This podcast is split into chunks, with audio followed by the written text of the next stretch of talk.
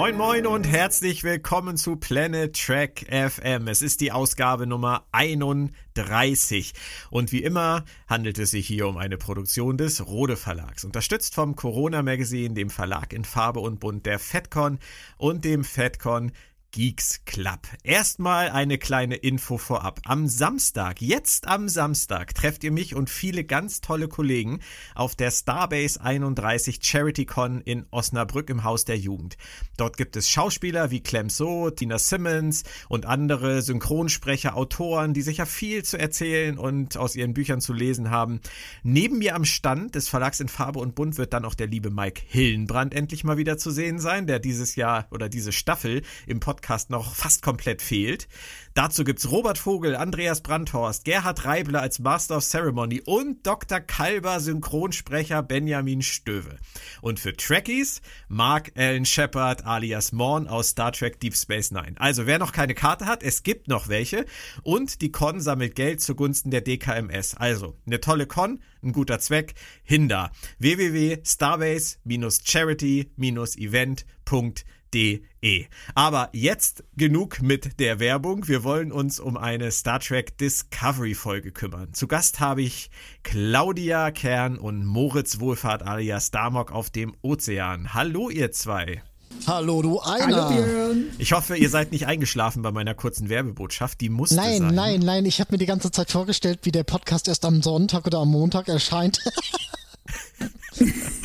Nein, das ist nicht so, Moritz. Dieser Podcast erscheint vor der Starbase Charity Con und sogar vor der nächsten Discovery-Folge am Freitag. Ich schwöre bei deinem Blut. Ja, ich schwöre bei meinem Blut, wenn es keine technischen Probleme gibt. Es sieht folgendermaßen aus. Wir haben zuletzt wahnsinnig viel Lob über die Serie ausgegossen. Das werden alle mitbekommen haben. Aber ich denke mal, die Zartbeseiteten unter euch, die werden heute bei diesem Podcast eine Menge Humor brauchen. Da bin ich mir sogar fast sicher. Zumindest was mich angeht. Aber bei euch beiden bin ich mir auch fast sicher.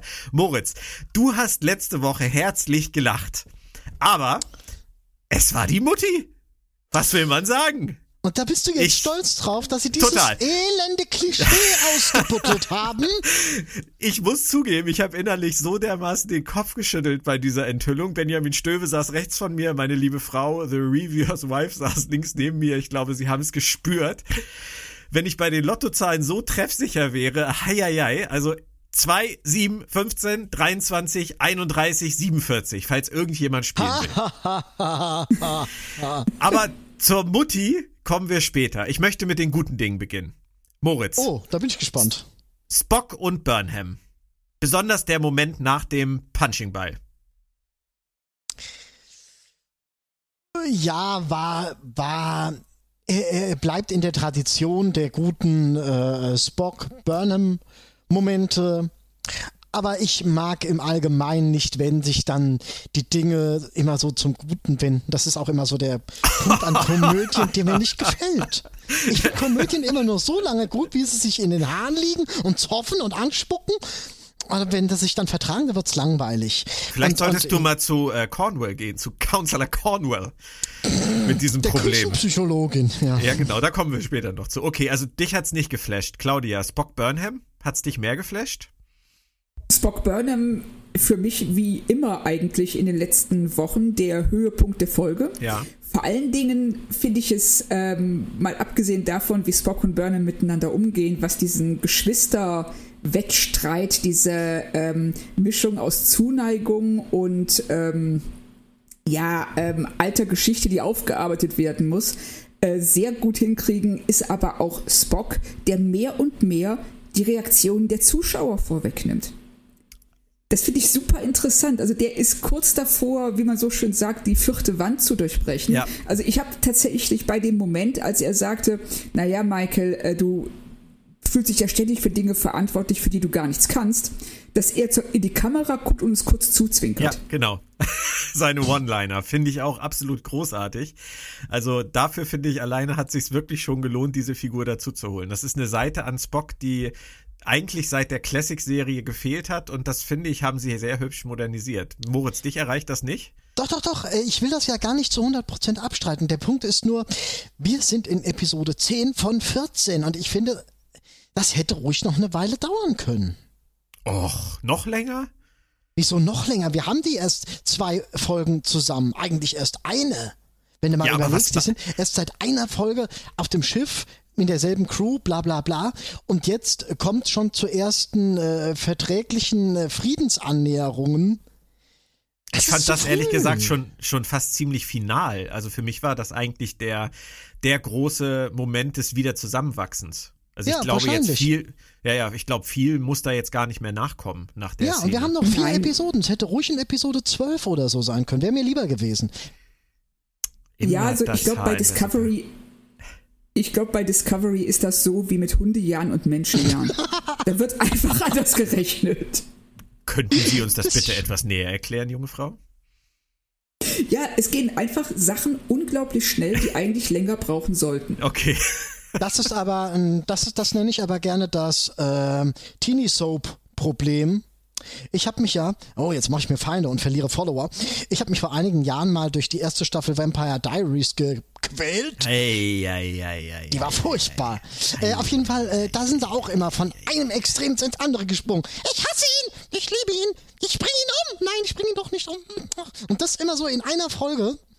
Äh, Also ich, ach, Leute, arbeitet Komm, doch mal kurz so mit dem schlimm Szenario. ist es doch aber jetzt nun wirklich nicht. Oh doch. Also, äh, meint, ihr jetzt? Vampire, meint ihr jetzt. Vampire Diaries oder Discovery?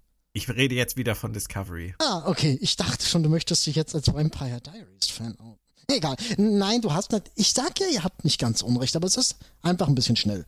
Mehr Okay. sage ich dazu gar nicht. Ja, ich Zwei hoffe, Punkte, die mir. Achso, Claudia, bitte. ja, ich hoffe nur, dass, äh, also ich kann damit leben, dass die, ähm, dass die, äh, dass sie sich wieder angenähert haben, dass sie die Sache jetzt ähm, auf sich beruhen lassen. Ich hoffe nur, dass die Sticheleien nicht aufhören, aber das sehe ich auch nicht. Okay. Ja, das würde ich mir auch wünschen. Ich könnte mir allerdings auch vorstellen, dass sie jetzt ziemlich auf die ähm, Zielgeraden, was die Handlung angeht, äh, einbiegen und dass da einfach nicht mehr so richtig viel Zeit für bleiben wird. Also hier und da nochmal einen Spruch kann ich mir vorstellen, aber ich glaube, so das Gros haben wir abgefrühstückt. Befürchte ich Ja, jetzt das mal bedauere so. ich halt jetzt schon. Ja, absolut. Ja. Zwei Sachen, die mir gefallen haben, habe ich tatsächlich noch, auch wenn Moritz das kaum glauben kann. Ähm, die eine ist, dass sie sich erneut sehr, sehr stark mit den Zweifeln und den Problemen von Dr. Kalber auseinandergesetzt haben. Claudia, hat dir das gefallen? Ich meine, abgesehen davon, dass ich finde, Wilson Cruz in seiner Zivilkleidung ziemlich schick aussah. Ja, tat er, absolut. Und ich finde auch, dass sie, ähm, ich finde es auch gut, dass sie das nicht so schnell abhandeln, wie sie Spock und Michael abgehandelt haben, sondern dass das nachhalt, dass wir nicht wissen, wie wird er sich entwickeln, wie wird sich seine Beziehung zu Stamets entwickeln. Weniger gut gelöst fand ich seine kleine Psychoshow bei Cornwall. Das Ja. war jetzt, ähm, also, das war Glückskicksniveau. Auch gut. Ich habe, äh, ich weiß nicht, Claudia, kennst du die äh, deutsche Familienserie Diese Drombuschs? Ja, aber echt mehr oder weniger nur vom Titel. Okay, ich habe mich sehr stark an Mutter Drombusch erinnert gefühlt. Die hat zu ihren Töchtern ähm, oder zu ihrer Tochter hat sie damals immer so sinnvolle Sachen gesagt wie Marion, du kannst nicht immer das größte Stück vom Kuchen haben. Oh, schön. Und das ist so ein bisschen das gewesen, woran ich mich sehr bei Cornwell erinnert gefühlt habe. Ich fand es auch witzig, dass äh, Marina Sirtis bei Twitter dann direkt danach einen Tweet abgesetzt hat, so nach dem Motto, ich könnte ja mal vorbeikommen. Könnte sein, dass sie es fast ironisch gemeint hat. Also, ähm, Ja, sie war auch nicht besser. Also, aber vielleicht ist das in ihrer Erinnerung ein ganz kleines bisschen positiver äh, hängen geblieben. Okay, auch. aber zumindest sind sie bei Kalber ja ähm, noch am Ball und sie geben sich Mühe, jetzt zumindest Woche für Woche das Ganze ein bisschen weiter zu stricken. Moritz, das war Woche ja für für Woche, letz, letz, Woche für Woche. Was haben sie denn letzte Woche mit Kalber gemacht? Moritz, äh, du musst ein bisschen lässiger werden bei diesen ganzen Sachen. Also sie können es ja nun nicht immer machen, aber sie sind jetzt zumindest dabei, es äh, sukzessive weiterzuentwickeln. Das finde ich gut. Okay. Du, ich bereite das, das große, dicke Ende vor. Ich versuche das Ganze am Anfang ein bisschen positiv zu drehen, damit wir, damit wir nach hinten raus dann nicht äh, völlig eskalieren. Ähm, aber ich finde wirklich, dass das mit Kalber hübsch ist und, und abgesehen davon, dass das Niveau der Sprüche von Cornwell nicht so hoch war und der Erkenntnisgewinn für den guten Doktor vielleicht auch nicht so groß war, ähm, sie sind zumindest dabei. Der letzte Punkt wäre Ariams Bestattung, Moritz. Wie siehst du das? Oh, Björn, was du da alles so an positiven Dingen. Wirklich, diese Szene, es, es ist die erste Folge, glaube ich, von Star Trek überhaupt, wo ich mich schon nach den ersten 30 Sekunden zu Dreck geärgert habe, mit dem Kopf auf die Tischplatte gehauen habe. Nein. Warum? Doch, die, die Szene ist ja als solches. Nee, ist sie auch nicht. Aber ähm, pass auf. Moritz. Die, die, die schütten nochmal eine Tüte Tragik aus über einen Charakter, den wir alle nicht wirklich kennen, den wir auf dem letzten Drücker kennengelernt haben und lassen die Crew geschlossen dastehen und hoch äh, äh, traurig, dramatisch schöne äh, Dinge erzählen, wo ich mir denke, ja, ja, wann ist denn das in den 25 Episoden passiert, die wir euch jetzt alle so gesehen haben? Und dann, der Gipfel ist dann Burnham mit ihrem 0815 Spruch, der hätte genauso gut aus Third Watch oder Grey's Anatomy sein können, von wegen, äh, ist doch jetzt egal, ob es äh, Sternflotte oder Polizei oder Feuerwehr, hätte auch Grey's Anatomy sein können. Geht, wir tun, was wir lieben und wir wachsen als Familie zusammen und oh, oh, oh. Also bitte also noch, das war, das war, war Cornwall da auch dabei? Weil ich glaube, dann hat die sich bei ihrer Sitzung gedacht, hey, da muss ich gar nicht so viel machen, das kriege ich auch hin. Das Claudia, ist Moritz zu hart? Nein. Also ich wollte jetzt oh. gerade, ich wollte gerade im ersten Moment ja sagen, ähm, aber nach einer Sekunde nachdenken, also die Szene, äh, in sich wäre sie stimmig gewesen, wenn das jetzt eine Figur gewesen wäre, die wir ähm, seit der ersten Staffel oder seit Anfang der zweiten Staffel begleitet haben. Und das sind dann auch so Sachen, da die ja auch endlos lang ist, fängt man sich an, so Sachen zu fragen, wie machen die das bei jedem? Ähm, darf Doug Jones dann auch immer singen oder muss er singen? Wer. Das fand ich eigentlich ganz schön. Er, hat toll gesungen. er hat absolut toll gesungen. Aber ja. wir haben schon so viele Besatzungsmitglieder relativ undramatisch sterben sehen, aber noch nie eine Beerdigung. Ja, der eine Typ, Björn, der eine Typ hat keine Beerdigung gekriegt in der ersten Episode. Du darfst jetzt sagen, der war ja auch blöd. Komm, sag. Der war ja auch blöd. okay, aber wenn wir danach gehen, dann ich weiß nicht, wie viele Leute auf der Discovery dann eine vernünftige Beerdigung kriegen. Ja, ich finde eigentlich die Vorstellung, dass sie das wirklich immer so machen, finde ich viel lustiger. Und irgendjemand, ich glaube, es war Benjamin, sagte dann zu mir, singt denn da jedes Mal jemand? Machen die das Reihe um? Muss man sich dafür freiwillig melden? ähm, und dann dieser schöne, dieser schöne Spruch dann, oh ne, ist schon wieder ein Redshirt gestorben, nee, sing du mal. Ich habe letzte Woche schon beim Redshirt gesungen. Ich möchte mal wieder beim Führungsoffizier singen. Was, ich stelle mir gerade was ganz Gemeines vor. Wer ist das nächste Mal dran mit Singen? Ariam. Oh nee, die nicht. Upsa. Hallo. Aber apropos okay. Ariam, habt ja. ihr gemerkt, dass die äh, Schauspielerin, die Ariam in der ersten Staffel gespielt hat, wieder zurück ist? Ja, herrlich. Find, fand ich gut. Fand ich, fand, fand ich gut, super. hat mir gefallen. Ja, Moritz nicht. Moritz ist schon wieder am Sterben. Ist schon wieder der sterbende Schwan. Der macht anders. Ach so. Moritz, was hat dir denn daran jetzt wieder nicht gefallen? Also, ich finde einfach das hinter der Kamera finde ich irgendwie doof. Ich finde das total cool. Ich finde das richtig Ich habe gar nicht gesehen, denen. was hinter der Kamera passiert ist da. Was hast du denn da gesehen, was wir nicht gesehen haben? Ja, nein, einfach so generell dieses, dieses, äh, ich will nicht äh, äh, aber, aber ähm, dabei bleiben möchte ich trotzdem. Das, das sagt doch gar keiner. Das hast du hier, dieses Gerücht hast du aufgebaut, Moritz. Du hast irgendwann ja. gesagt, die wollte bestimmt nicht mehr. Und dann hat sie gesagt, ja, diese blöde Da, da bringen die dafür acht Folgen extra nochmal eine neue ja. Schauspielerin dazu. Was ist denn das, das für ein Quatsch? Vielleicht nur deswegen. Vielleicht haben sie sie nur ersetzt, weil sie sie sterben lassen wollten und weil sie die Sarah Mittig oder wie die sich auch immer ausspricht in der Serie behalten wollten. Who knows? Ist, ja, dann hast hätte, du, ja, der, der hast du Kurtzman noch, mal angerufen? Die hat doch eh keiner was? erkannt, so, so richtig. Die hätte es auch noch acht Folgen lang weitermachen können. Ja, aber ich dann tippe, halt danach. ich tippe wirklich darauf, dass das ein Problem mit dem Make-up war. Dass sie das nicht konnte. Dass die die aber unbedingt halten wollten, weil sie mit ihrer Arbeit zufrieden waren oder aus irgendwelchen anderen Gründen und gesagt haben, pass auf, äh, sobald wir Arian abgesägt haben, bist du wieder dabei. so. Ich stelle mir gerade, ich, ich stelle mir gerade die Stellenausschreibung vor. äh, suchen eine Schauspielerin, die acht Folgen lang mitspielt, sechs Folgen lang gar nichts macht und dann stirbt. Hey, geiles Jobangebot, das nehme ich. Claudia, ja? ähm, wir können doch mal auf der FedCon versuchen, Shazad Latif, Anson Mount und Ethan Peck und Wilson Cruz ähm, zu fragen, ob irgendeiner uns verrät, was es mit diesem Wechsel auf sich hat. Ja, klar. Die werden auch bestimmt soll, die Wahrheit sagen, wenn es unangenehm ja, ist. Ja, das ist. Wir, du, du, hast doch, du sitzt doch da an der Quelle, du kannst sie doch irgendwie abfüllen oder so. Ja, genau. Mit irgendeinem wird das doch funktionieren. Diese Info, das ist, das ist unsere Aufgabe für die FedCon dieses Jahr. Diese Info müssen wir kriegen. Okay, das ist unsere Your Mission ist, should you genau, choose to genau. accept it. Ja, okay, alles klar. Ich komme drauf ich, zurück. Ich bin mit den positiven Sachen eigentlich fast am Ende. Ich habe noch ein paar Kleinigkeiten für euch, bevor wir uns an die wirklich wichtigen Themen dieser Folge machen. Ähm, mich hat's am Anfang, ehrlich gesagt, tierisch angekotzt, dass dieses, die Föderation hat Burnham, Spock und die Crew der Discovery freigesprochen von allen Vorwürfen, wieder mal nur so im Nebensatz kam. Ja. Ich Claudia, dachte, die haben da noch viel mehr im Nebensatz gemacht, aber egal.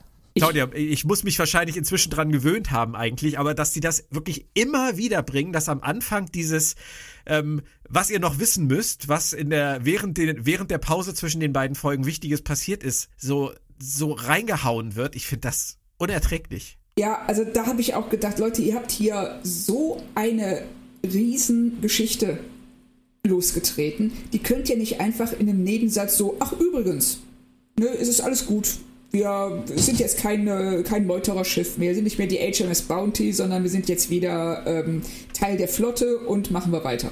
Das geht nicht. Ich stelle mir irgendwie gerade so vor, es das heißt jetzt nicht mehr bisher bei Star Trek Discovery. Das heißt, das heißt das übrigens bei Star Trek Discovery.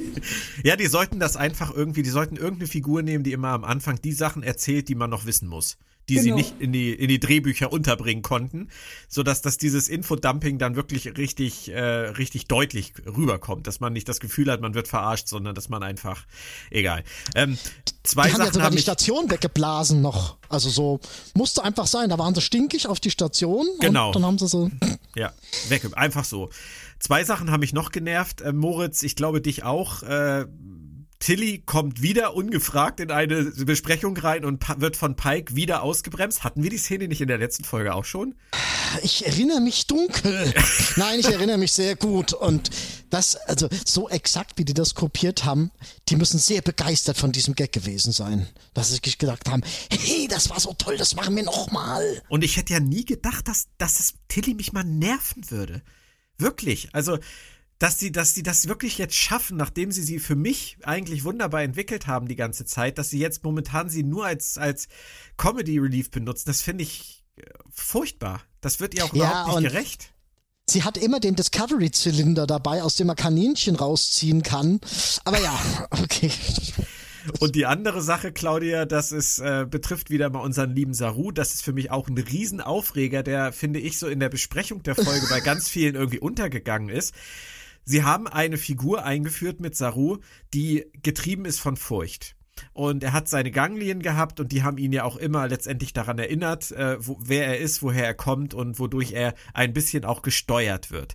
Und wir haben gar nicht so viel über ihn gelernt. Dann haben sie sich entschieden, sie ändern für sein Volk einfach mal alles. Das ist übrigens auch seitdem nicht wieder aufgegriffen worden, aber das ist ein anderes Thema. Und er hat seine Ganglien verloren und war dann ab dem Moment der furchtlose neue Saru 2.0. Und jetzt sitzt er mit Leland zusammen und sagt, ach übrigens, ich habe zwar meine Ganglien verloren, aber gefährliche Situationen und gefährliche Individuen, die kann ich immer noch ziemlich stark spüren. Und ich habe nur so gedacht, Kuchen essen und behalten? Das ja. ist doch so scheiße, oder? Sie machen bei ähm, Saru alles falsch, was sie bei Kalber richtig machen. Also etwas, das ihn so stark definiert hat und äh, was sie jetzt einfach sich in jeder Folge neu überlegen, so, ja, was kann er denn jetzt? Also er hat zwar die Ganglien nicht mehr, und, ähm, aber wir wollen eigentlich, dass er diesen einen Satz sagt. Oder dass wir dem Zuschauer jetzt endgültig klar machen, dass Leland nicht nett ist. Oder das ist wie bei Tilly, die äh, je nach Folge das sein muss, was das Drehbuch gerade will. Teilweise nur, um einen billigen Spruch rauszuhauen, wie der mit der Tür, den sie tatsächlich in der ersten Staffel, als sie neu auf dem Schiff ist, hätte bringen können, aber nicht äh, in der Mitte oder gegen Ende der zweiten Staffel. Und genauso hätte Saru sagen können, unmittelbar nachdem er seine Ganglien verloren hat, so, oh krass, ich habe zwar keine Angst mehr, aber ich spüre immer noch Gefahr, nur ohne Angst zu empfinden. Aber sie bringen ja. das so, wie es ihnen gerade passt. Zumal sie Saru ja an einer Stelle wirklich nochmal äh, komplett anders darstellen, wie er sich Tyler und Kalber prügeln lässt mit seiner Legitimation Ja. und so Ja. weiter. Da zeichnen sie ein ganz anderes Entwicklungsbild. Und jetzt wollen sie es lieber doch andersrum haben. Was wollen die? Ja, also Saru tut mir wirklich leid. Also Doug Jones tut mir sehr leid, weil ich die Figur eigentlich total klasse finde und äh, den Schauspieler auch. Aber es ist ein bisschen wie bei Tyler. Es ist ein, ein Hakenschlagen, bei dem man das Gefühl hat, keiner beim Autorenstab hat irgendeine Ahnung, mit wem wir es da eigentlich zu tun haben wollen. Richtig, ich weiß auch mittlerweile nicht mehr, wieso Tyler überhaupt noch an Bord ist. Welche Funktion erfüllt der? Burnham knutschen. Also welche Funktion, die Ist er wir dafür gerne ausgebildet wollen, worden? erfüllt er. Ach so. ja, okay. Man könnte sagen, haben wir uns jetzt genug aufgeregt. Nein. Aber nein, das haben wir nicht. Denn diese Folge, die hat ja auch noch ein, sage ich mal, durchlaufendes Thema, das dann am Ende zum, zur großen Mutti-Enthüllung geführt hat. Leland bringt neue Informationen. Und ähm, von dem Moment an ist dann ja mal wieder alles sonnenklar. Burnham ist der rote Engel aus der Zukunft. Was hast du dabei gedacht, Moritz, bei dieser Enthüllung? Die ja zu 100% stimmen muss. Zu 100%. Ich kam, ich kam schon über den Punkt nicht hinweg, wie sie das wieder sich aus dem Hut gezaubert haben. Sie haben eine Datei aus aus Arians alten Backups und da war ein äh, elektronisch äh, kybernetischer Parasit und der hat dann eine Datei hinterlassen und was ist denn das? Also ich finde es einfach schlimm erzählt. Aber gehen wir mal davon aus, dass diese Datei dann halt existiert und dass sie da irgendwas analysieren können. Kalber und ähm, Tilly, glaube ich, sind es ja gewesen, die gesagt haben, es ist zu 100% Burnham. Am Ende ist es dann ja Burnhams Mutter. Ähm, ist das für dich schlüssig, Claudia, dass da irgendwie dann doch äh, ein Elternteil im Spiel sein kann und dass es die trotzdem vorher von 100% geredet haben? Also entweder ist Kalber der schlechteste Arzt in der Sternenflotte, wenn er Ich wollte ihn aber unbedingt haben. also wenn er glaubt, dass ähm, Kinder und äh, Eltern oder Mütter und Töchter eine hundertprozentige genetische Übereinstimmung haben, dann hat er echt ein paar Kurse in, beim Medizinstudium ausgelassen. Und das weckt aber dann wiederum, das bringt uns zur nächsten Frage, wissen wir denn, selbst wenn Mama Michael jetzt äh, in dem roten Anzug steckt, heißt das, dass später Michael selber den Anzug anzieht und der rote Engel sein wird, weil dann wird das wenigstens Sinn ergeben. Das- Aber so, Gehe ich von aus. Gehe ich Ja. ehrlich gesagt sogar von ja, aus. würde ich auch. Also ich kann mir nicht vorstellen, dass die nicht wissen, dass Kinder und Eltern nicht hundertprozentig genetisch übereinstimmen. Dann hätte ich aber zumindest erwartet, dass mal irgendjemand. Ach nee, geht ja gar nicht. Also dann würde ich jetzt erwarten, dass in der nächsten Folge irgendjemand zu Kalber sagt, haben sie eigentlich irgendwelche Kurse geschmissen in ihrem Studium? Das kann's ja jetzt wohl nicht sein. Und dann sieht Kalber ein bisschen betreten aus und am Ende müssen sie sich dann alle bei ihm entschuldigen, weil es dann ja doch stimmt. Aber ich denke mal, da werden sie nicht drauf eingehen. Nee, ich glaube es auch nicht. Es ist wahrscheinlich eher so, Claudia, dass die Drehbuchautoren ja schon wissen, dass am Ende Burnham doch in dem Anzug stecken wird, Kalber recht behalten wird und deswegen haben sie es so reingeschrieben, weil sie ja in ihrem Kopf wissen, dass er recht hat, ohne dass sie die Notwendigkeit sehen, das dem Zuschauer zu erklären. Verstehst du, was ich meine? Ja, Das macht tragischerweise Sinn. das, ja, das ist die, die typische Erzählweise von Discovery. Was die Autoren wissen, so wie zum Beispiel Kalber stirbt, aber er wird ja wiederkommen, deswegen braucht er keine Trauerfeier. Das ist, ähm, ja, das ist modernes Storytelling, würde ich sagen. Genau, wir sparen uns den Auftritt von äh, 50 Statisten. Und Okay, ähm, Burnham, dann, dann gehen sie ja alle davon aus, Burnham ist der rote Engel. Das wird dann ja immer so ein bisschen ins Lächerliche gezogen mit den schon angesprochenen One-Linern von Spock. Ähm, so richtig kann man es dann ja auch eigentlich nicht glauben, weil sie ja es alle irgendwie ein bisschen locker nehmen und äh, ihre, ihre Scherze darüber machen. Und dann wird ja dieser Plan zusammengebaut, Claudia. Dieser großartige Plan, das ist wieder so ein typischer Discovery-Plan, der in fünf Minuten entsteht und der alternativlos ist. Hat der dich überzeugt? ja, total. Also, wenn man bedenkt, dass A, wenn Michael der rote Engel ist, sie ja schon weiß, dass es diesen Plan geben wird, bei dem sie fast sterben muss, damit sie selber aus der Zukunft zurückkommt, um sich zu retten, was sie getan haben muss, weil sie sonst sich selbst in der Vergangenheit nicht hätte retten können, nie aufs Schiff gekommen wäre, ergo auch nie der rote Engel gewesen wäre. Ich finde, der Plan ist total logisch und nachvollziehbar. Konntest du ihr gerade folgen, Moritz? Äh, nein. Ich schieb's mal, ich schieb's mal aufs Mikro.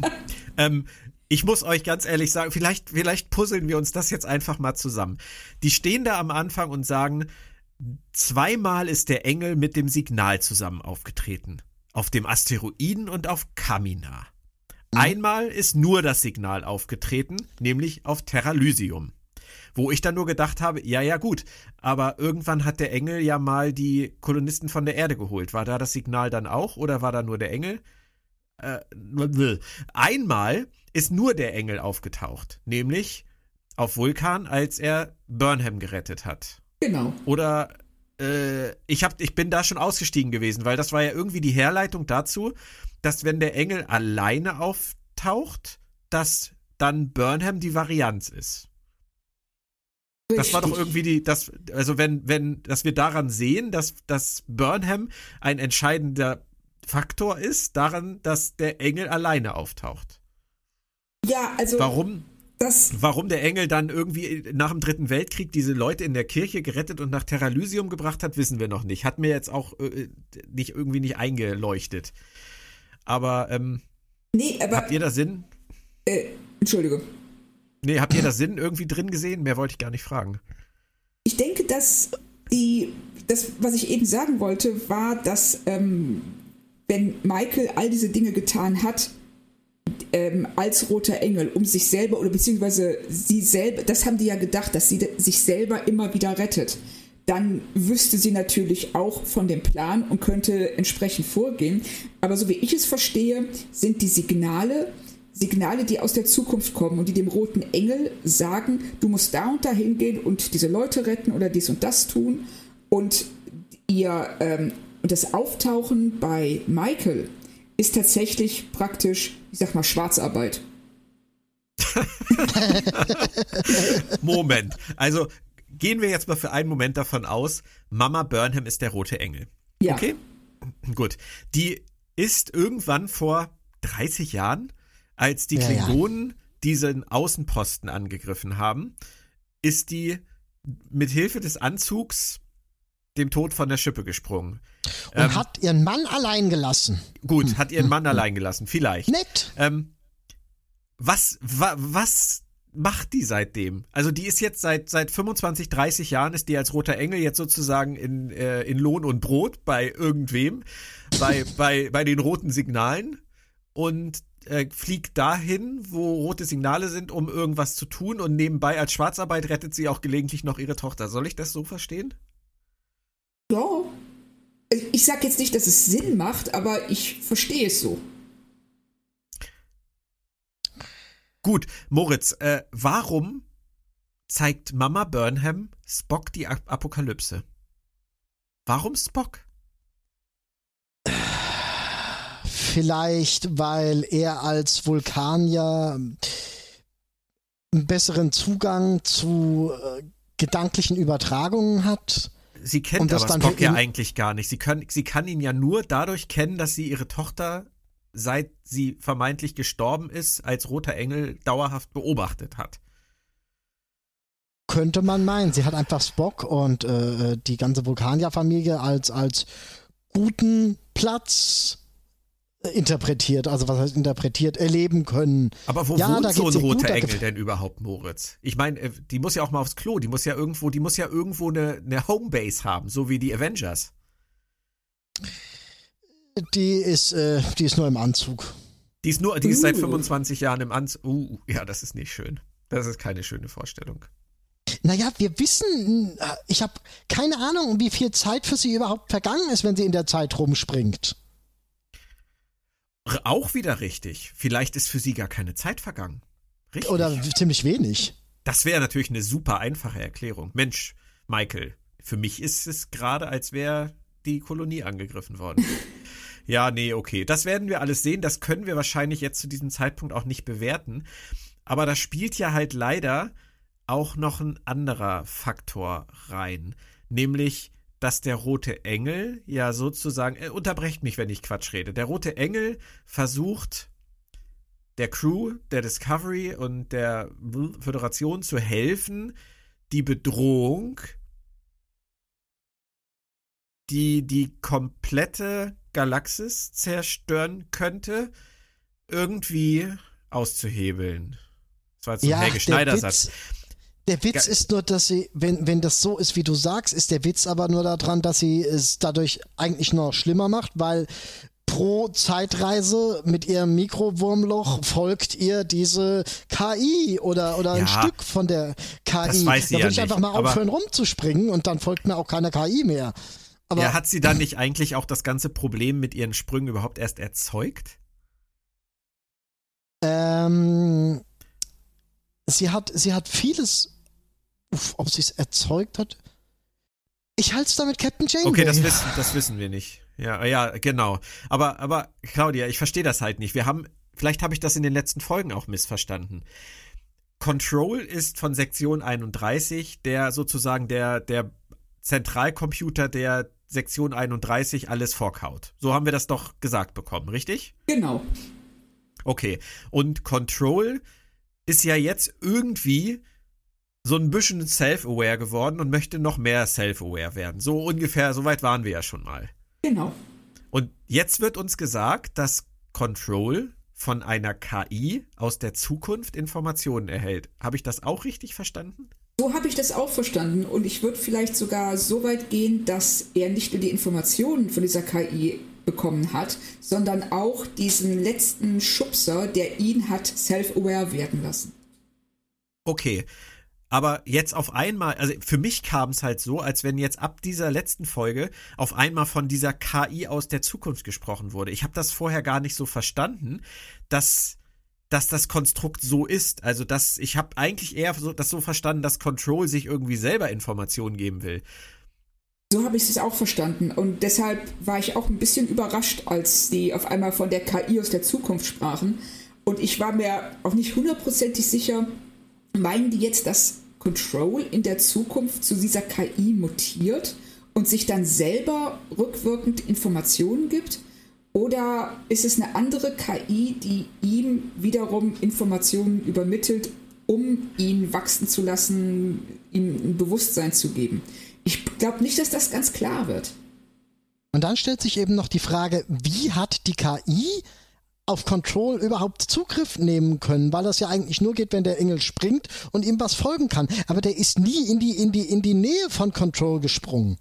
Und, und wann soll das passiert sein? Weil wir wissen ja jetzt, dass äh, das Control Cornwall ausgeschlossen hat. Das ist eine relativ neue Information. Aber diese Admirals auf dieser Station, die sind ja schon seit Wochen tot. Und irgendwann hat Control ja sogar die Beweise für Spocks Schuld oder Unschuld äh, gefälscht. Das ist ja auch schon ewig her. Also Control Das ist richtig lange, das ist sogar am Anfang der Staffel. Wenn du mal überlegst, wann ist Spock abgehauen, das war Episode 2. Ja, und da ist jetzt halt die Frage, ist Control schon so lange fremdgesteuert durch die KI aus der Zukunft? Oder hat Control die Beweise für Spocks äh, Schuld in, im Auftrag von Sektion 31 gefälscht? Ich möchte euch das ganz ehrlich sagen, ich finde, es ist momentan sehr unübersichtlich. Das ist völlig wirr. Ja. ja. Also wir haben so viele Player im Moment, bei denen wir eigentlich bei keinem sagen können, was seine ihre Agenda ist und wer wirklich mit wem was wie seit wann irgendwie warum tut gegen wen. Wir wissen auch nicht mal, wo die stehen auf dem Brett. Im Moment wissen, ja. nee, im Moment haben wir, hab, für mich ist es momentan wirklich ein, ein Brett voller, ich möchte jetzt nicht wieder Fässer sagen, ein Brett voller, voller Spielsteine, die ich nicht, nicht irgendwo sinnvoll hinstellen kann. Das ist. Ja, ja es ist so, äh, als ob du ein Schachbrett siehst mit Figuren drauf und du denkst, ja, du weißt, was ein Pferd macht, du weißt, was ein Turm macht oder ein Läufer. Und auf einmal äh, springt der Läufer dreimal übers Brett, überschlägt sich, kickt den König weg und sagt, so, fertig. Und du denkst, Und dann halten ah, die sich noch für schlau. Und dann halten die diese Geschichte für schlau. Ja, und das ist, und wir haben ja noch nicht mal alles erwähnt. Ich meine, wir haben ja auch noch dieses Arium-Ding. Control wollte ja von Arium Informationen dieser Sphäre haben, um zu, wie Burnham, ich habe extra noch mal reingeguckt, Burnham sagt es so, ähm, die Control wollte mit Hilfe der Daten der Sphäre denken, selbstständig denken und sich entwickeln und danach Ja. alles zerstören. Ja, super. Das heißt, wir haben, wir haben die KI aus der Zukunft, wir haben Sektion 31, wir haben die Daten der Sphäre über Arium und da ich frage mich, also ich, ich mag ja gerne ähm, klare Antagonisten, starke Antagonisten, aber in diesem, in diesem Konstrukt gibt es für mich halt einfach nur, das ist ein bisschen wie im Temporal Cold War. Es gibt wahnsinnig viele Player-Fraktionen und du hast keine Ahnung, wer überhaupt was will. ja, richtig. Sehe ich ganz genauso. Nur das Endresultat steht fest, alles zerstören. Das ist halt immer wichtig.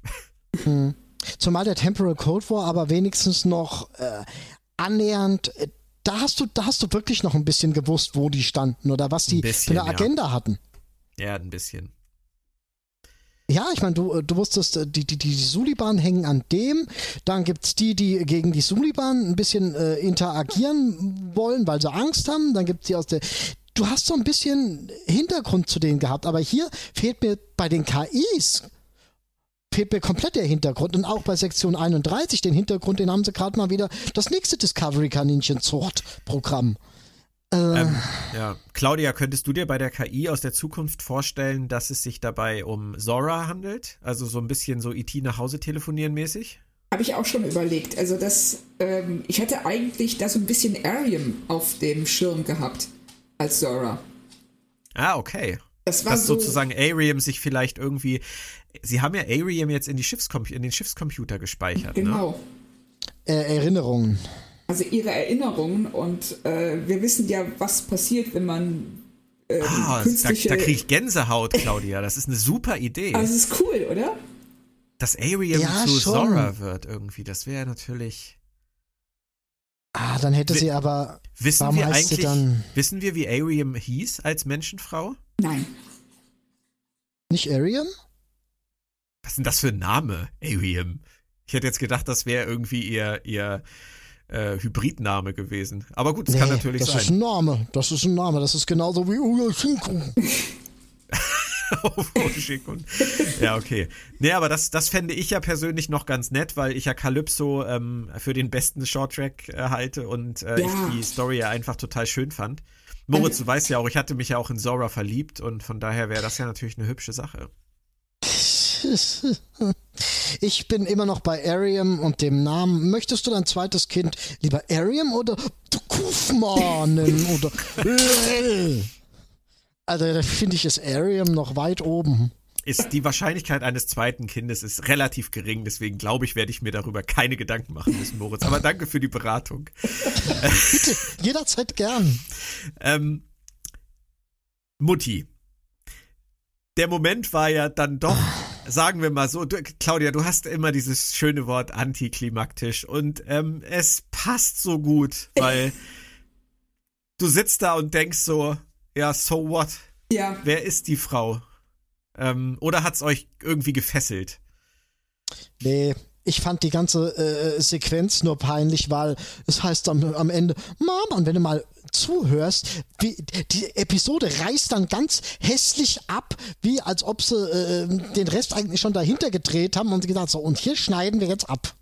Ja, War irgendwie ein ganz blöder Moment.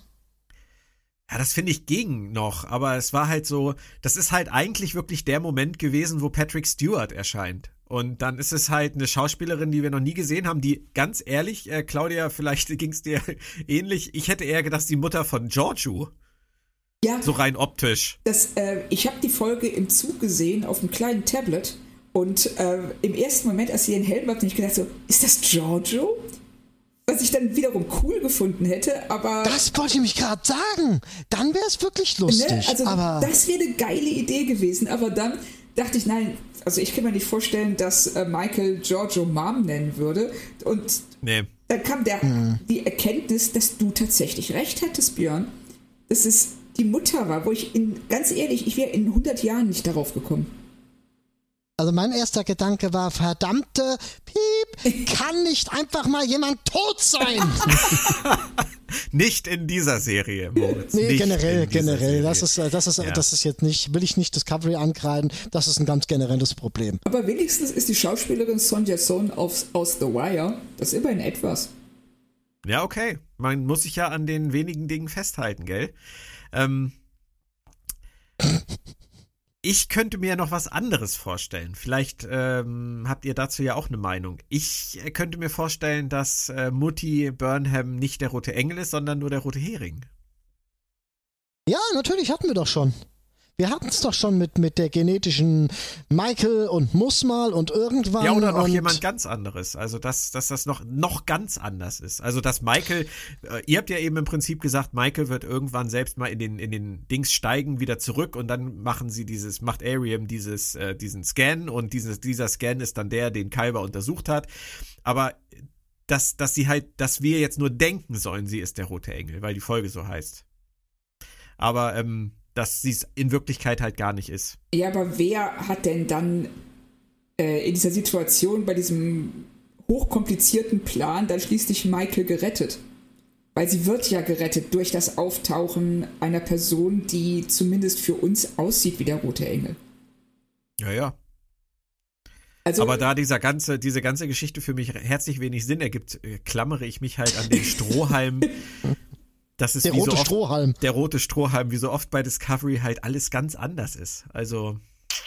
Das wäre schön. Schwierig. Das wäre schön. Mhm. Also, mal äh, abgesehen davon, dass diese ganze Sequenz, die zu der ja, antiklimaktischen Enthüllung, dass äh, Michaels Mutter in dem Anzug steckt, führt, äh, was ist denn, ist, ist das wirklich der beste Plan, auf den die gekommen sind, um Michael vom Leben in den Tod zu befördern?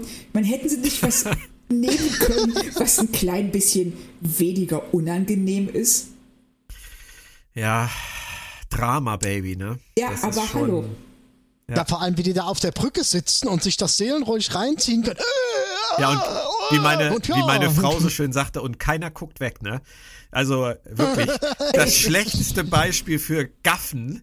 Also alle stehen da nur und oh, guck, wie sie leidet, guck, wie sie stirbt. Oh, hast ja. du gesehen? Und Michael auf diesem ja. elektrischen Stuhl, angekettet. Ja. Äh, ist, äh, äh, das ganze Szenario ist einfach so unglaubwürdig und lächerlich. Die hätten, die hätten tausend andere Möglichkeiten finden können. Mal ganz abgesehen ja. davon, habt ihr darauf geachtet, woraus die Atmosphäre besteht? Aus nee. ziemlich üblem Zeug. Ja, aus Kohlenmonoxid und Perchlorat. Das eine ist explosiv, das andere ist ein Oxidationsmittel. Das, ja, okay. das bei meinen bescheidenen chemischen Kenntnissen mich darauf schließen lässt, dass, das, dass der ganze Laden in die Luft fliegen müsste. also ich, äh, es ist Zeit für ein Geständnis. Ich musste zweimal drei Punkte in Chemie ins Abi einbringen. Von daher bin ich bei solchen Fragen immer komplett raus. Ich glaube, die drei Punkte habe ich auch nur ehrenhalber bekommen. Für Anwesenheit und Mut, äh, Klausuren mitzuschreiben. Aber ansonsten, ähm, ich glaube dir das einfach, Claudia. Also vielleicht kann uns ja jemand, der mehr Ahnung hat, nochmal äh, in der Hinsicht kontaktieren und sagen, ob diese Atmosphärenzusammensetzung tatsächlich funktionieren könnte. Musst du mal machen. Ich habe damals in organische Chemie, von dem ich null Plan gehabt habe, ich musste es belegen, weil ich Bio-LK hatte.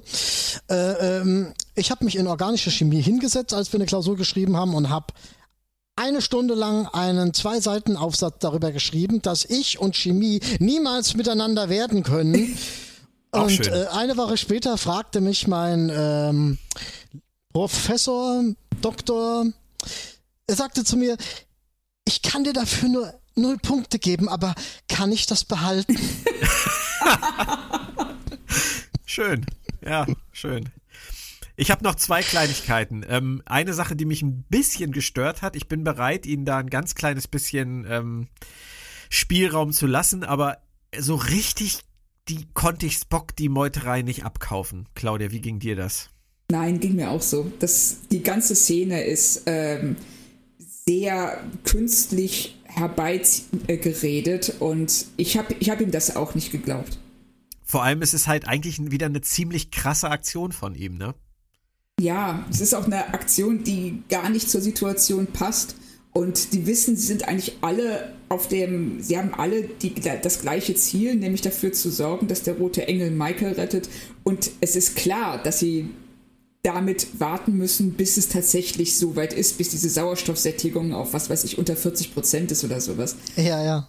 Es wäre eigentlich schöner gewesen, wenn sie sich alle vorher gemeinschaftlich entschieden hätten, dass egal was passiert, sie es durchziehen, bis sie tot ja. ist, weil sie glauben, dass das der einzige Weg ist. Dann hätten sie Spock diese alberne Phaser-Nummer erspart. Also die vor, allem, vor allem, dass Giorgio auf einmal einen auf Gewissensbissig macht. Nein, ja. nein, nein, wir müssen, wir müssen, wir müssen. Die. Ja. Also das Verhältnis zwischen den beiden macht hinten und vorne auch nicht wirklich. Ja, ja, das haben nee. sie sich jetzt auch relativ schnell umgestrickt, ne? Also von der von der Frau aus der Schlangengrube jetzt auf einmal wieder zur besten Freundin von Burnham, das ging auch sehr schnell. Ja, und ergab auch überhaupt keinen Sinn. Das, äh, ich hätte jetzt eigentlich eher von Giorgio ein paar flotte Sprüche erwartet während Michaels ähm, Todessequenz. Aber diese plötzliche Sorge kam mir auch sehr gekünstelt vor. Umgekehrt wäre es viel, umgekehrt hätte es funktioniert, wenn ja. äh, Giorgio äh, den Plan durchgezogen hätte und Spock gesagt Korrekt. hätte, nein, nein, nein, ich will nicht. Und dann wäre das wirklich ein schöner Augenblick gewesen ja. für die Entwicklung für äh, Spock und Burnham. Genau. Giorgio hatte, glaube ich, einfach ihr Pulver schon in der Pansexualitätsszene verschossen. Oh, bitte, bitte, bitte, kannst du die nicht einfach vergessen? Was haben die sich dabei gedacht? Er ist auf die Idee gekommen, nicht nur die Szene zu schreiben, sondern auch im ersten Durchlauf bei den Proben weiterlaufen zu lassen und am Ende sogar zu drehen und auszustrahlen. Ich kenne niemanden, der da nicht, der da nicht sofort mit dem Wort Fremdscham gekommen ja. ist und da ist ein ganzer Haufen von Autoren, Schauspielern, Machern, bla bla bla. Und da sagt keiner was. Die klopfen sich alle gegenseitig auf die Schulter. Boah, was eine geile Szene. Es ist natürlich jetzt, es ist natürlich ein sensibles Thema, Moritz. Da muss man ein bisschen aufpassen, würde ich sagen. Das aber ja, die Intention ist sicherlich die richtige gewesen. Aber ich persönlich hatte, also ich persönlich habe dieses Thema, diesen Themenkomplex des ersten homosexuell, homosexuellen Paares in Star Trek schon lange verstanden. Und ich war mir überhaupt nicht bewusst, dass es offensichtlich ja von den Autoren eine Notwendigkeit gibt, das nochmal in einer solchen Sequenz so deutlich zur Schau zu stellen? Oder war das gar nicht der Grund? Oder war es einfach nur witzig gemeint? Also witzig war es ja irgendwie. Und äh, Tilly hat mir die nee. Worte aus dem Mund genommen am Ende, als sie sagte, was war denn hier gerade los? Das ist exakt das gleiche, was ich eine Sekunde vorher zu Benjamin Stöwe gesagt habe, der neben mir saß. und dann zeigte er auf den Bildschirm und äh, Tilly sagte genau das, was ich gerade zu ihm gesagt habe. Ähm, von daher hat es ja irgendwie lustig funktioniert, aber es es war so mhm. befremdlich, oder? Claudia, es war, es war auch nicht witzig. Ja. Nein, es war, es, weil es, ähm, ich meine, wie heißt es so schön, Kontext ist alles. Und in dem Fall war der Kontext derartig neben der Intention, die sie in dieser Szene verfolgt haben, ob sie auf der einen Seite sagen wollten, wir müssen jetzt aber nochmal ganz deutlich sagen, dass äh, äh, die beiden schwul sind, was mittlerweile jeder wissen sollte, der die Serie regelmäßig verfolgt. Und auf der anderen Seite, wir machen es aber witzig und äh, bringen Stamets irgendwie in Verlegenheit, weil Giorgio ihn ja fast schon aggressiv ähm, anmacht. Und aber das passt überhaupt nicht zusammen, vorne und hinten nicht. Vielleicht vor wollten allem, sie einfach allem, nur zeigen. Sie, sie, sie, haben sich damals im Paralleluniversum so viel Mühe gegeben, keinen Spiegelkalver einzuführen, und jetzt reißt Giorgio das mit dem Hintern ein und sagt, ja, den gab's da auch, und mit dem hatte ich auch was. ja, genau. Ach ich, nö, Leute. Nö, ich könnte mir halt vorstellen, dass sie einfach nur zeigen wollten, dass Kalber noch Gefühle für Stamets hat. Punkt. Ja, das hätten sie aber ein bisschen eleganter lösen können. Oh, da sind wir wieder beim Thema subtil, elegant. Also. Sehr schön. Wir haben Apropos, ja immer noch Hoffnung, ja. Ähm, jetzt komm eine Sache, die mir vielleicht mal irgendjemand erklären kann, bevor wir ähm, hier jetzt so zum Ende kommen. Ähm, warum sind in den Augenscannern von Sektion 31 Nadeln eingebaut? Das ist für, falls das mal gekapert wird. Da sind überall Nadeln drin, wahrscheinlich sogar in den Betten, wenn die da rauskriegen, oh, da liegt gerade ein Spion im Bett, fahrt die Nadeln aus. Die haben überall Nadeln. Ach so ist es. Ja, okay. Mit der Antwort kann ich leben. Die ergibt so viel Sinn wie alles andere in Discovery momentan. Ähm, Leland, was, was wird jetzt aus Leland? Also vermutlich ist ja dann jetzt sein Schiff auch von Control oder der KI aus der Zukunft oder wem auch immer übernommen. Glaubt ihr, das ist das Ende von Leland oder kommt der wieder? Nein, nein. Naja, der Leland an sich ist hinüber, aber äh, ähm, er ist jetzt übernommen. Der läuft noch rum als äh, äh, Nutzmodul für die äh, Intelligenz, die KI. Nutzmodul, sehr schönes Wort. Leland, das Darf Nutzmodul. Ja. Ähm, Bitte? Äh, Wäre es jetzt ähm, völlig abwegig zu behaupten, dass sie mit der Szene die Borg ins Spiel bringen wollen? Au! Alarm, Alarm, Och Alarm! nö, och nö. Nicht, dass ich das will, aber das hatte schon so, das war schon ein First Contact Moment, ne? Ja, aber dann können wir auch noch zu dem anderen Komplex übergehen mit dem, äh, mit den, mit den großartigen Zeitforschungen und den Klingonen, die ja auch seit 20, vor 20 Jahren Zeitforschung betrieben haben. Übrigens auch ein Punkt, den wir nicht angesprochen haben, aber der mir schlaflose Nächte gemacht hat, ist ausgerechnet die Klingonen. Ja, vor allem die Zeitforschung Klingonen. sind- Absolut. Und wir Vor allem haben auch diese neuen Klingonen. und wir haben auch noch gar nicht über die Zeitkristalle gesprochen. Oh nein, die Zeitkristalle, Don't get me started. Die Zeitkristalle, das war Hey, die also, gibt's auf dem Schwarzmarkt. Das haben die Orioner Ja, auf Kronos. auf Da Kronos, kannst du, kannst Kronos, du der gut schießen da. Kannst du günstig schießen und dann geht das alles locker hier mit dem Anzug. Genau, vor allen Dingen, ich meine, wenn, also wenn man Zeitkristalle auf irgendeinem Schwarzmarkt kaufen kann, dann heißt es ja, dass ständig irgendwelche Leute in der Zeit rumfliegen.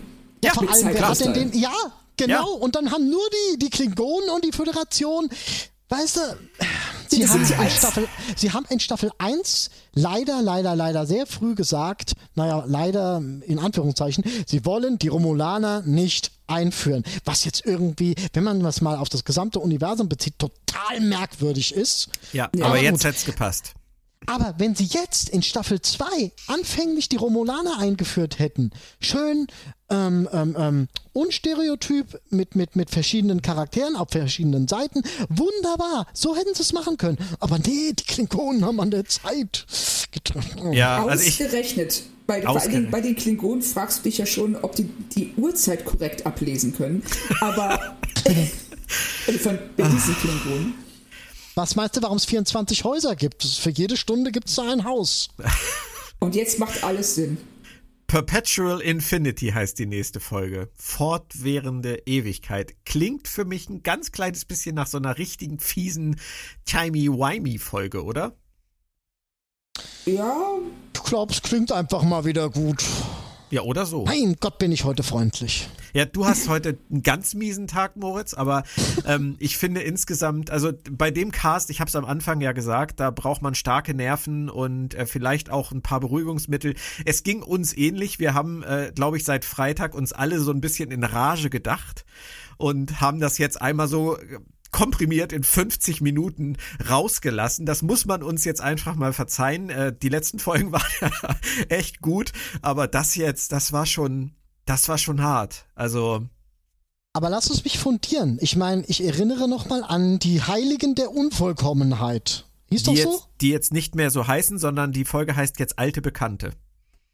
Ja, super. Ja, es Was, ist auch was nicht wolltest viel, du denn äh, dazu sagen, zu den Heiligen der Unvollkommenheit? äh, Das ist genauso ein Titel, der, der, der, so, der ja, ja. toll klingt, aber jo. Wir werden es erleben. Es sind noch vier Folgen und äh, ich bin ganz sicher, dass es wieder aufwärts gehen wird. Ich möchte da auch keinen allem- Widerspruch hören. Vor allem, nein, nein, nein, nein, nein. Vor allem, ich finde das total toll. Sie haben das richtig schön vorbereitet. Ähm, indem sie nochmal darauf verwiesen haben, dass sie drei Signale gesehen haben. Ich glaube, dass wir jetzt in den letzten vier Folgen pro Folge, dass es da um ein Signal ge- geht. Oh. Eine Vorhersage von Wolfadradamus. Wo, wo, wo, wo, wo, Verdamus. Oh, wow, wow. Wir sind gespannt. Auf die Idee bin ich noch gar nicht gekommen. Sehr schön. Aber Aber dafür ja, habe ich ja auch heute die Lottozahlen schon äh, bekannt gegeben. Und ein Detail muss ich jetzt auch nochmal, tut mir leid. Ähm, und zwar sagt Leland, dass sie mit dieser Zeitforscherei angefangen haben, weil sie auf die Idee gekommen sind, dass ähm, technische Sprünge in einer Kultur immer mit Zeitreisen zu tun hätten. Mhm. Also spontane Übersprünge, was weiß ich. Und da könnte ich mir tatsächlich vorstellen, dass sie versuchen wollen, versuchen werden. Es gibt ja auch diese ganzen Statements von wegen, wir bringen den Kanon wieder in Ordnung. Ja. Dass äh, der liebe rote Engel da so viel dran rumgefuhrwerkt hat, dass sich die Zeitlinie so weit verdreht und verwurstelt hat, dass sie die letztendlich wieder zurück verändern werden und wir am Ende von Staffel 2 tatsächlich auf dem TOS-Stand sind, was Technik angeht. Dass es Hologrammtechnologie nie gab, dass es auch diese blöden Knallerbsen-Phaser nie gegeben hat und, und, Boah, ey, und aber das wäre ja, das wäre ja der Bobby Ewing-Effekt für Discovery. Ja. Im Prinzip ja, aber sie müssen, äh, sie sind auf dem Weg oder sie wollen irgendwas machen, damit sie es sich wieder äh, liebkind machen bei den Fans. Ich Tun Sie das nicht. mit einem dicken, fetten Reset-Button, Claudia? Ist das drin? Drin, also jetzt nach dieser Folge würde ich nichts mehr ausschließen, was Discovery tun kann. Aber äh, ich fände es ähm, eine sehr, sehr unglückliche Wahl, wenn man einfach auf Reset klicken würde. Wobei ich, was, das, was natürlich ziemlich geil wäre, allein visuell, wäre der Moment, wenn der Reset-Button gedrückt wird und einmal und wir haben auf einmal die äh, Frotte-Uniformen aus Classic vor uns. Ja, und Das was ist dann die, was was. ist denn Ja, dann ja, die, ja. ja, aber was ist denn dann die dritte Staffel? Die gibt's dann nicht, weil irgendjemand das Paramount-Gebäude anzünden wird. Nein, nein, nein, Discovery in der Zukunft. Discovery Die in der Löscharbeiten, genau. Ja, ja, genau. Nein, Moritz, nein, ich beantworte. du bist ich, wirklich ich, in, in Höchstform heute. Das ist ja. Oh, Nein, warte, ich sage- Moment.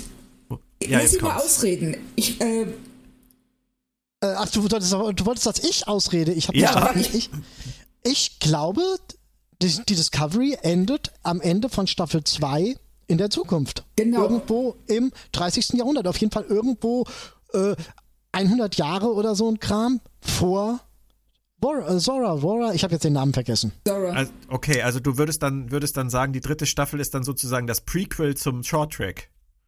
So in die Richtung. Wir, haben, wir wissen von den, auch wieder ein toller Name, von den Vreish, oder wie heißen die? Ich glaube, möglicherweise erleben wir in Staffel 3 von Discovery das Ende der Föderation. Und dem stehe ich noch nicht mal so ablehnend gegenüber. nee, also, gar nicht. Alter, das können die machen. die können Weil- alles machen.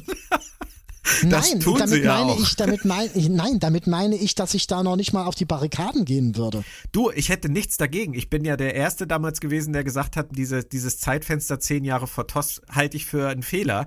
Und ähm, wenn sie sich daraus befreien können und mit der dritten, vierten, fünften Staffel einfach nochmal eine super futuristische Serie machen, wo sie ihre ganzen futuristischen Spielereien ausleben können, mit dieser sympathischen Crew, von der wir ja auch äh, einige mögen und vielleicht dann auch mehr über sie erfahren dürfen, bin ich Äh, und dabei. Michelle Paradise eigentlich gezeigt hat, dass sie kann, wenn man sie Ja, lässt. dann bin ich dabei. Ja. Also ist überhaupt Ich keine auch. Frage. Ja, Sofort. krass. Also Geile Idee. Ja, da haben wir dann ja doch noch eine positive Note zum Schluss gefunden. Das ist sehr schön und dafür zuständig war Moritz Wohlfahrt. Das ist erstaunlich. Also nach dem, was du heute alles so abgelassen hast, äh, hätte ich nicht gedacht, dass du noch zu sowas fähig wärst. Moritz, ähm, gibt es noch irgendwas zu sagen? It's all I have to tell you.